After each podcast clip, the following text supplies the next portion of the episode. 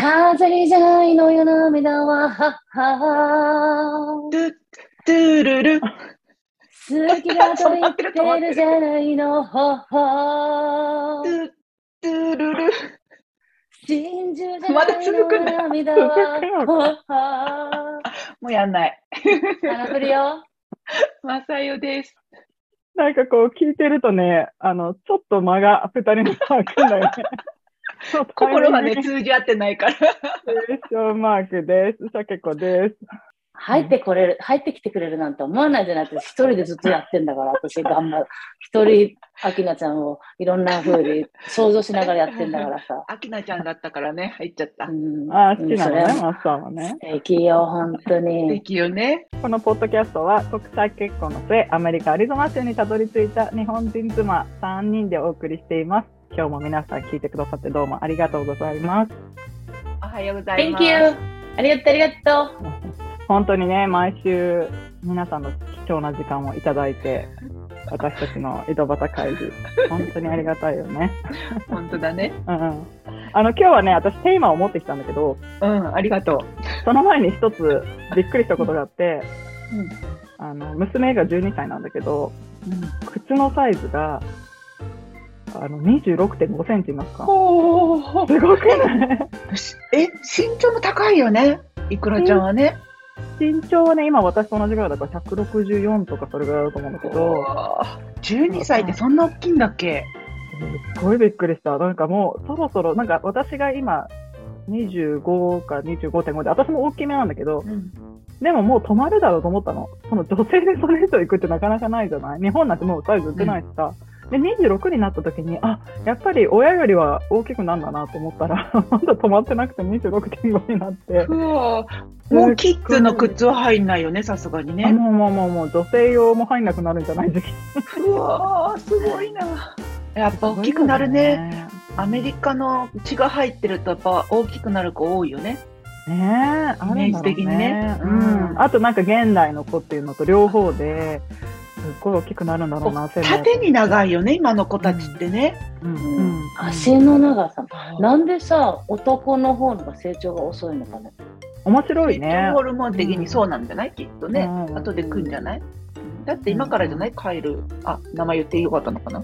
うん。言ってるね。後から、うん、後から来てるよ。だから私の背をブンって伸かしたけどさ、うん。だけどさ、女の子の方が先におん、ん女らしくさ、大きくなっうんて綺麗になっていくけどさ、なるね。ね、は、鳩とか鳥とかはさ、男の方が綺麗じゃんね、なんていうの。うん。鳩？鳥とか。いきなり何の？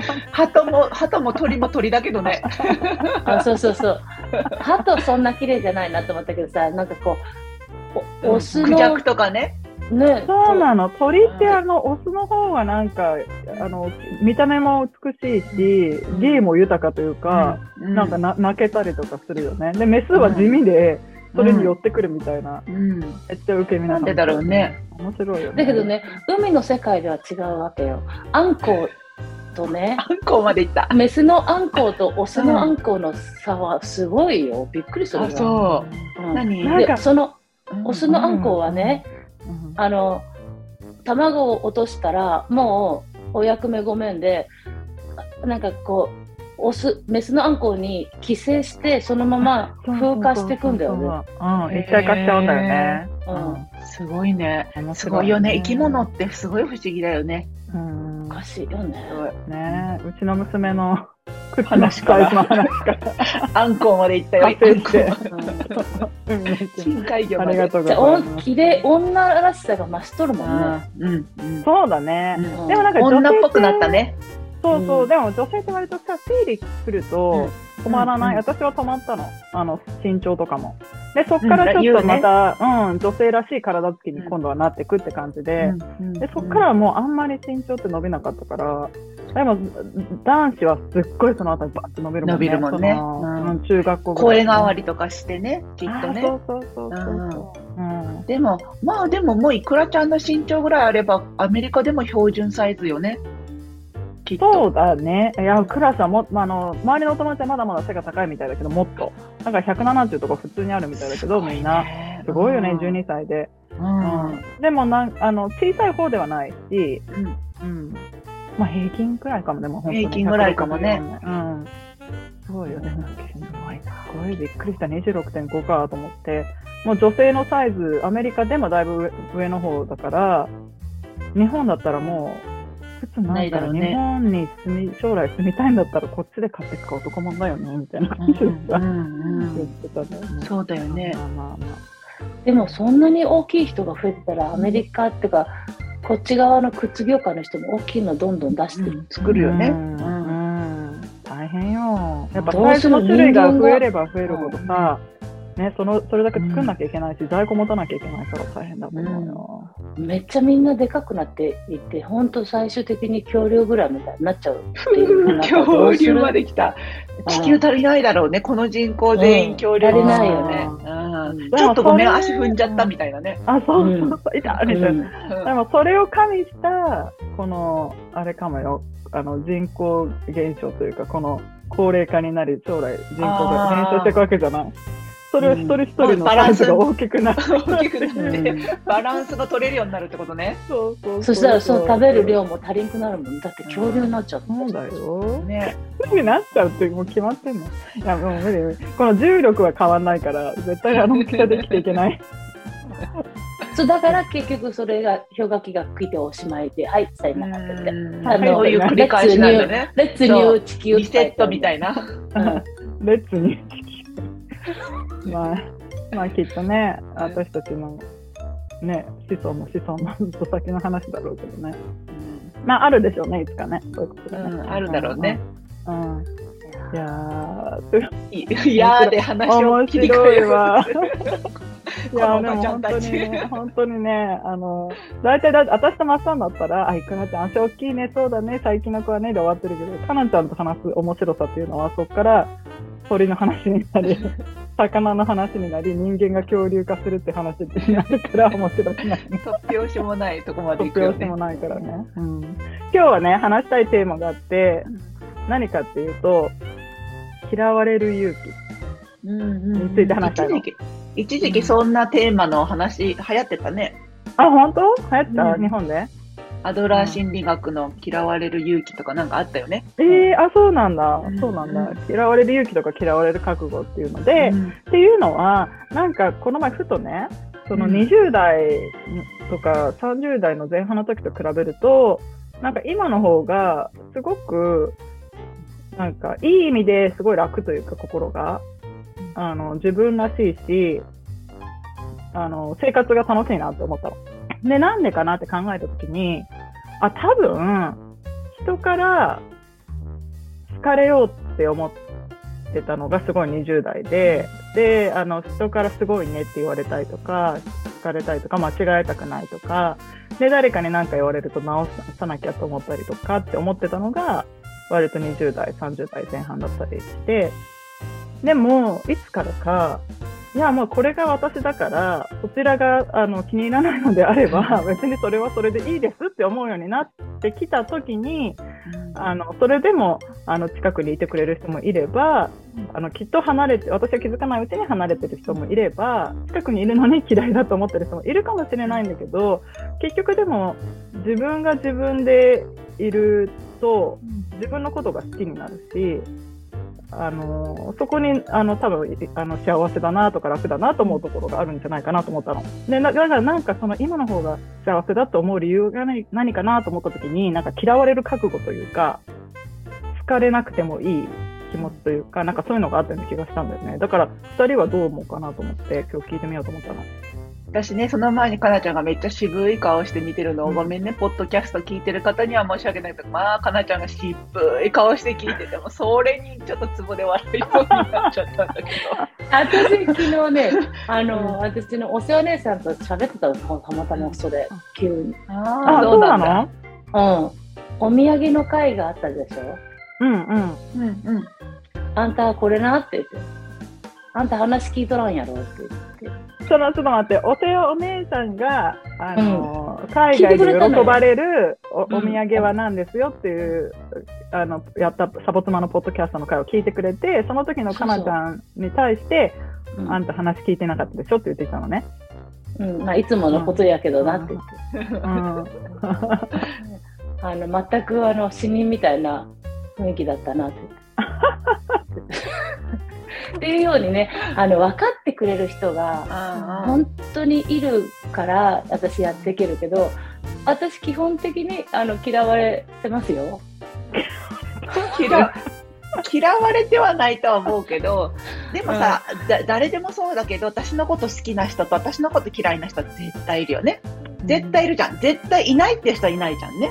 うんうん、だからさ、もうそこを、なんか、諦めるって言い方変だけど、まあそんでいいんじゃないみたいな、ある日突然もういいや、別にしょうがないじゃん、私のこと嫌いな人いるもんみたいな、開き直りになった感じはするよね。大人になって。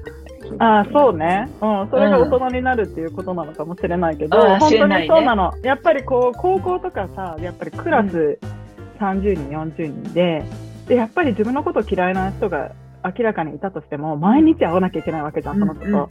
で、なんだかんだで、その、同じ時間も過ごさなきゃいけない、あの苦痛感。だからやっぱりその、みんなに好かれなきゃって気持ちが、あの、出てくるのもわかるような気がするし、うんうん、で、特になんか、こうあって叱るべきみたいなのがやっぱり、すごい多いな、社会の中に、特に日本の中にいたら多いと思うんでね。で意外とでもこうあって、なんか最近本当になんか日本の人と話す機会があって、こうあって叱るべきみたいな感じで熱く語ってる人を見れば見るほど、いや、別に私は別にそうじゃなくてもいいと思うけどなと思うことが多かったりして、だから世間のそういうなんか、女性だったらこうあるべきとかね、例えばよ、うん、うん、あの母親だったらこうあるべきとか、あの娘はこう、子供はこうあるべき、親はこうあるべきっていうのは、別にそうじゃないんじゃないかな。別に自分がそうじゃないと思うんだったら、うん、そうじゃないでいいんじゃないかなと思うことのことが割と多いから、うん、私、そういえばな、はっきり覚えてないんだけど、加納姉妹のポッドキャストの話をどっかのテレビ番組でやってて、うん、加納姉妹がその自分の好きなことやればいいって人さえ傷つけなければみたいな話をしてて、うんうん、本当にそうだなと思ってて、シャケ子が今言うみたいに、お母さんだからこうしなきゃいけない、妻だからこうしなきゃいけないっていうのは、本当はなくて、本当はただ傷つけないようにある程度、なんかこ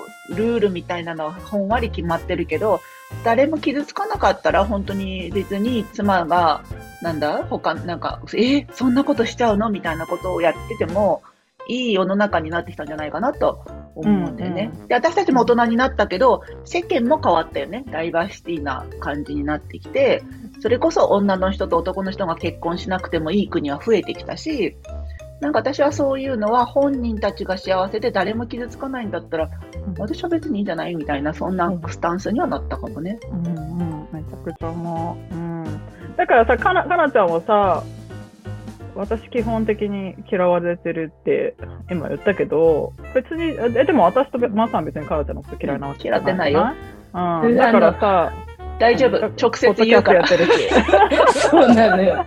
あ、そうなの。でもね、そこがいいとこなのよ。かなちゃん、そこはちょっとっていうのも、言えるからだなと思う。で、多分、あの、そういうのって、別に嫌いだ、嫌いだから言ってるわけじゃないけど、あ、ちょっとそういうとこあるよね、みたいなのをお互いに言えるっていうのは、いい関係性よね、友達としてはさ。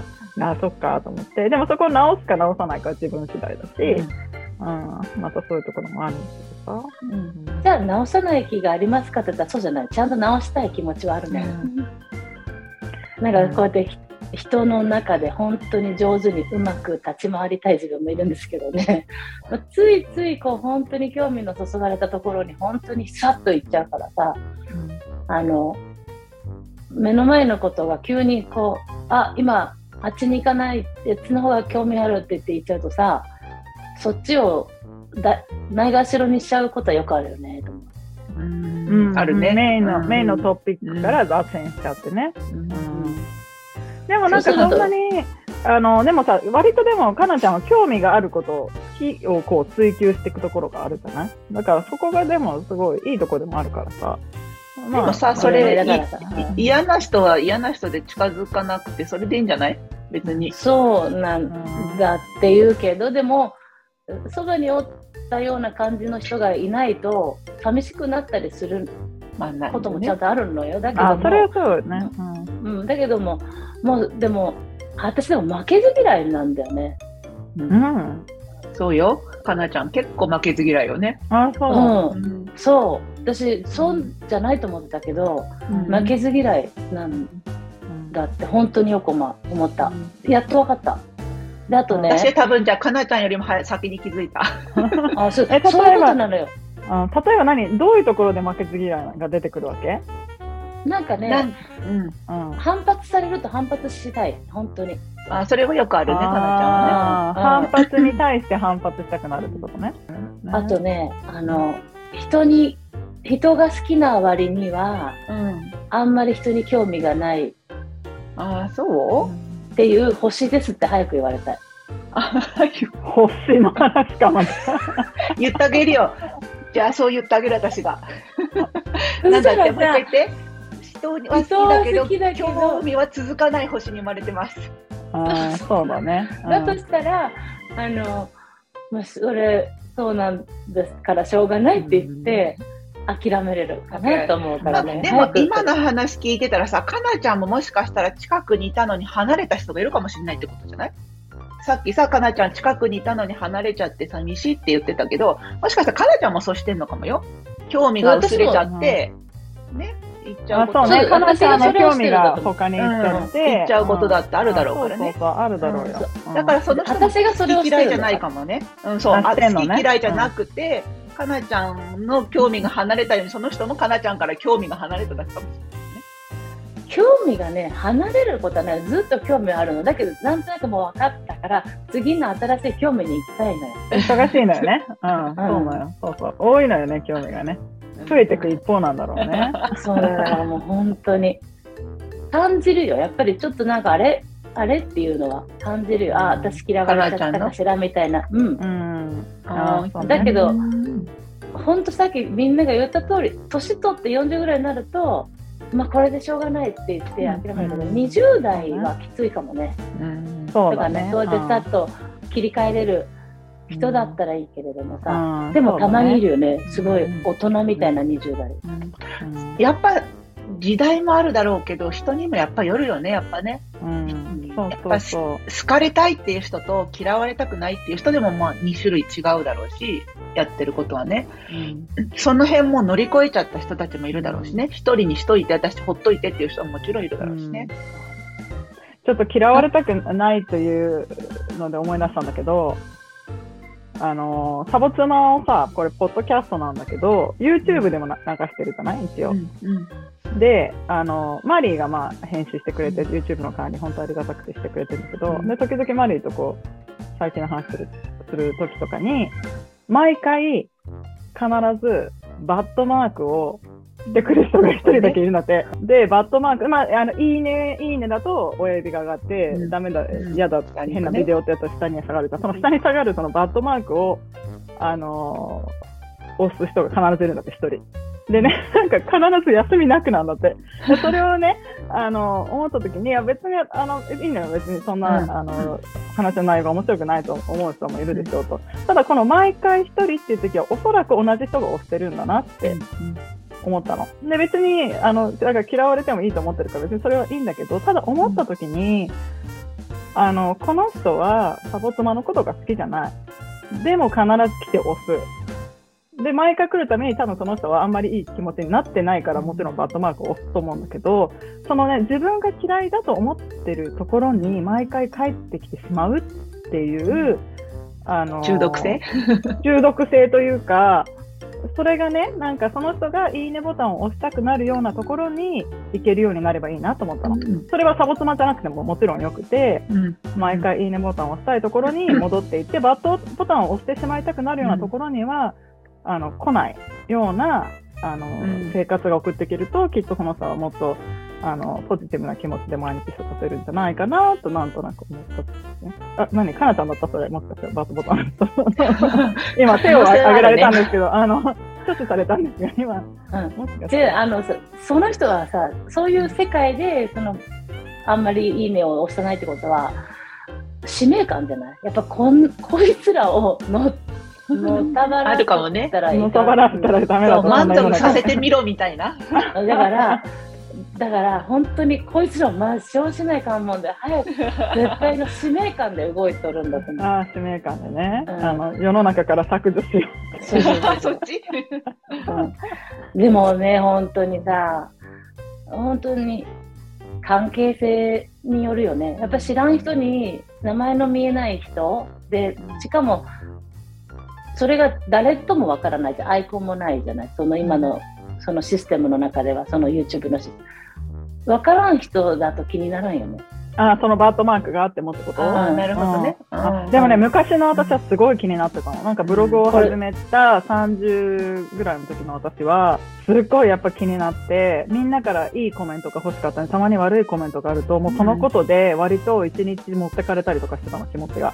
うんこんな風に思う人がいるんだ、他人のことも会ったこともない人を、みたいな感じで、で、なんかそれ信じられない、うん。私嫌われてるなんてって思ってて、割と気持ちが持ってかれてた時があって、で、うん。まあ、そんなの別に気にしなくていいじゃんって、うちの夫がすごい言うんだけど、だだったらやめたらいいのかと思うんだけど、でもなんかやっぱり、さあ、うれなんかこの話してくれて嬉しいとか言ってくれる人がいるとやめられなくてみたいな、でもやればやるほど嫌う人も増え、うん。でも好きって言ってくれる人も増えみたいな感じの中の結構しんどい時期があって、今はもう全然ないんだけど、それは。うん。だから、なんか今日なんかこの話がしたかったのはね、うん。なんかもしかしたらなんか同じように、あのその嫌われる勇気がないというか、みんなから好かれなきゃとか、うん。あの人はこうやって言うから私はこういう風にならなきゃとか、そういう風にもしかしたら思ってて苦しい人がいるんじゃないかなと思って。それは20代、30代じゃなくて40代、50代、60代になっても、そこが、あのか変われないというか、はいそこが結構踏ん切りがつかなくて、ちょっと誰かに何か言われるとすごい気になったとか、常に自分が誰かをなんか装ってるような感じのしんどい人がいたら言いたいなと思ったんですね。嫌われてもいいよっていう感じ私、この前さ、そのなんかの話で、こう、嫌われてるかもしれないんだよねって、うちの夫に話したらさ、うちの旦那がさ、じゃあ僕が倍愛してあげるから大丈夫だよって言ってきた。て、まあ、あ そういうことなのよ。本当そういうことなのだから、いやー私たちももしそれで悩んでるサボーズがいたら、私たちが倍愛してあげるから気にしなくていいよと言ってあげたい。本当だね。本当だよね。うんそういうことで、自分が嫌われてるかと思って悩んでるあなた、サボ妻がその2倍、3倍愛しますんで、心配せずに自分らしく生きてください。うん。はい、ということで。だから、かなちゃんもね、私とマッサンが2倍、3倍愛するから、大丈夫よ。だから嫌われても気にしない。一つ、一つだけね、あの、うんでもね、そこで別にうん自分がやっぱり落ち込み続けると本当病気になったり苦しくなっちゃったりするけどね。私の場合は本当に興味があちこち行くからまだ保ってられてるけどさ、うん例えば10年前になんかこいつ本当にと思った人がまた戻ってきてくれたり、あの20年前に仲良かったけどまた離れた人がまたずっと仲良くしてくれたりっていうこともあるからね。あともう一個だけ、あのね、息子、次男がね、学校がすごい楽しいっていうの。そのさっき言った同じ状況の中で、毎日同じ人と顔合わせなきゃいけないよっていう中で、ある意味、30何人も40人もいて、他に学校の他の生徒がいたら、ここでダメだったら次行けばいいって言って行けばいいもんね。うんうん、学校の中でもね。うんってことね。うんうん。そうだから学校が楽しいとかあの好きとかき嫌いとかで決めないでいいよね。でもなんかアメリカの学校、その辺いいよね。だって、科目ごとにクラス違うんでしょ？学校とか学年によるうんよるかな、うん。うちは一緒だったね、小学校はね。ううんん。でも割とね、その、うん、なんかたたまにボランティアとかで行くと、あこの子すごいうつむいてて、しんどいんじゃないかなと思う子はいるよね。うん。うん。やっぱでもそれは日本も一緒だなと思うし、うん、なんかそのコンサートとか見に行っても、下うつむいて歌ってもいない子とかね、なんかあったんかなと思って、うん、娘に様子を聞いたりするときもあるけど、うんうん。あの、児童法に引っかからないならおばちゃんがハグしてあげるのにね。ねえ、ほんとそうよ。なんかうちに連れてきなさいって本当に思うんだけどさ。うん。そう。でもまあ、あれだもんね、その、やっぱり、あのそんな楽しい。私は学校が好きじゃなかったから、ああの、だから学校が楽しいってうちの子供も言うけど、それはすごいいいことだなと思って嬉しいなと思うし、で、今学校がね、好きじゃないって思ってる子がいるとしたら、いや、私も全然好きじゃなかったから、その気持ちすごいわかるわ、しんどいよねって思うし、うん、もうなんか大人が決めたこの世界の中に入れられて、毎日同じメンバーに会わなきゃいけなくて、同じルーティンでっていうのがすごい私は嫌いだったから、すごいわかるし、あの、残念ながらなかなかね、あの、じゃあ行かなくて、まあ、でもね、じゃあ行かなくていいだと思うの、私は。うん、本当はね、本来は。うん。でそ、その時の私は、そういう、あの、行かなくていいっていうオプションがあるっていうのがなかったから、まあ我慢して言ってたけど、うん。だからでもそのオプションあるから行かなくていいと思うし、行かなくても、あの、成功したり、あの、幸せに暮らしてる人いっぱいいるからね。勉強できる方法いくらでもあるしね。そうそうそう。だから周りがこう思ってて、これが正解だと思ってるから自分もやらなきゃいけないっていうのは、ないし、うん、だからさっきマサも言ったけど、人が、人を傷つけてなく、犯罪じゃなく、うん、ね、っていうところだったらやっぱり自分がどう感じてっていうところを追求するっていうのはね。で、一回そこから飛び出してさ、また考えて、また、ああ、なんかやっぱりみんなと一緒にってなって戻るのもありだと思うし、絶対決めたことがそのまま100%貫かなきゃいけないかって言ったら、3ヶ月後にやっぱちょっと気分変わっちゃったから私やっぱり学校戻るわでいいと思うんだよね。うんうん、なんか、なんていうの、記憶にそのまんましがみつか、みんながつつかないといいよね。あの、この子この前そうやって言ったのに、もう戻ってきたのって嫌な顔しないで、あ、うん、そうなんだ、気分変わったんだ、じゃあまた楽しくできたらいいよね、みたいな、受け取る側も、とか周りも、こう、もうちょっと柔軟になれるといいんじゃないかなとは思うけどね。うんうん、本当だよね。そうなのよ。うん、だからその、自分の気持ちもそうだし、うん、周りの気持ちもそうってことは、やっぱり私たちがその周りを見るときもね、あの、私はこれ、これがこうするべきだと思ったけど、あ、この子はこう思うんだと思って、うん、まあ、それもありだよねって思う。うん。うん、そうそうだからよく言うけど、ね、白黒つけなきゃいけないことなんて、本当世の中そんなにないからね。大体何色でもいいことが多いからさ。改めて考えてみれば、このルール何って思うときある思うことあるね。ああ、そうそうそう。ということでね、自分の、自分らしさを皆さん追求していきましょうという回でした。今日も皆さんのお耳をお借りしました。どうもありがとうございました。ありがとうございました。ありがとう。好きだと言ってるじゃないよ。ね、いい、すごいね。あれじゃない、いいタイミングの歌だった、ね。歌選んだね。うん、選んだね。うん。うん、すげえ。